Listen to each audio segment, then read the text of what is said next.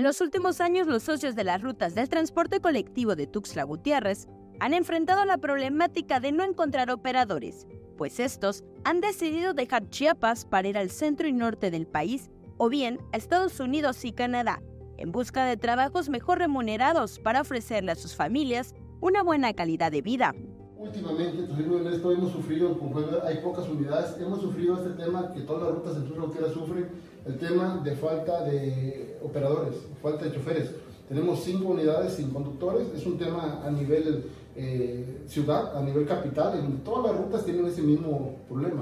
Yo creo que se debe a nuevas oportunidades que han surgido en el centro del país este, o, en, otros, en otros este, países, por llamarlo. Canadá tiene un programa muy amplio de llevar este, a, trabajadores para allá durante, un tiempo y también tiene que ver muchas veces con el ingreso, ¿no? con, un sueldo, con situaciones en las cuales el conductor realmente decimos siempre está al día, está al día y situaciones como esa yo creo que lo obligan a buscar nuevos, nuevos horizontes, buscar nuevas oportunidades como tal. Por la falta de operadores en muchas rutas, los choferes tienen que cubrir dobles turnos, lo cual puede significar un riesgo, pues en ocasiones manejan cansados.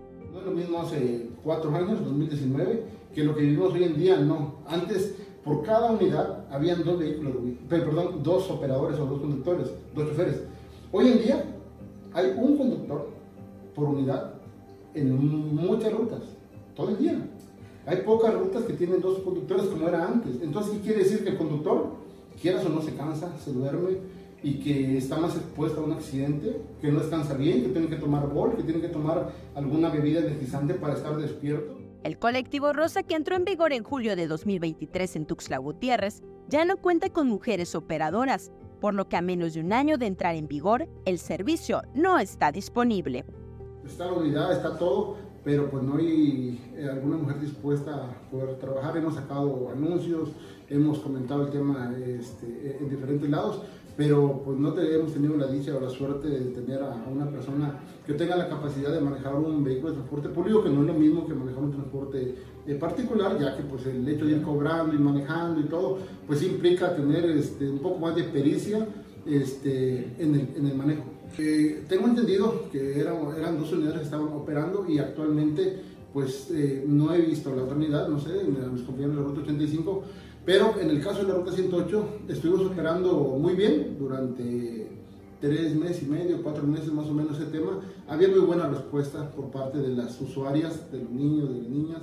Por la falta de operadores, los servicios de las rutas de colectivo de Tuxtla Gutiérrez se han visto en la necesidad de parar las unidades.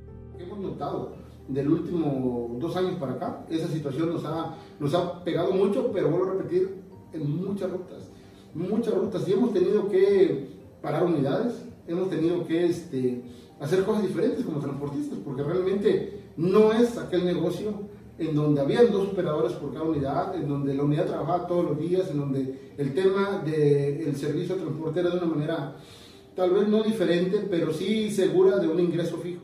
Con imágenes de Christopher Canter, para Alerta Chiapas, Rubí Zúñiga.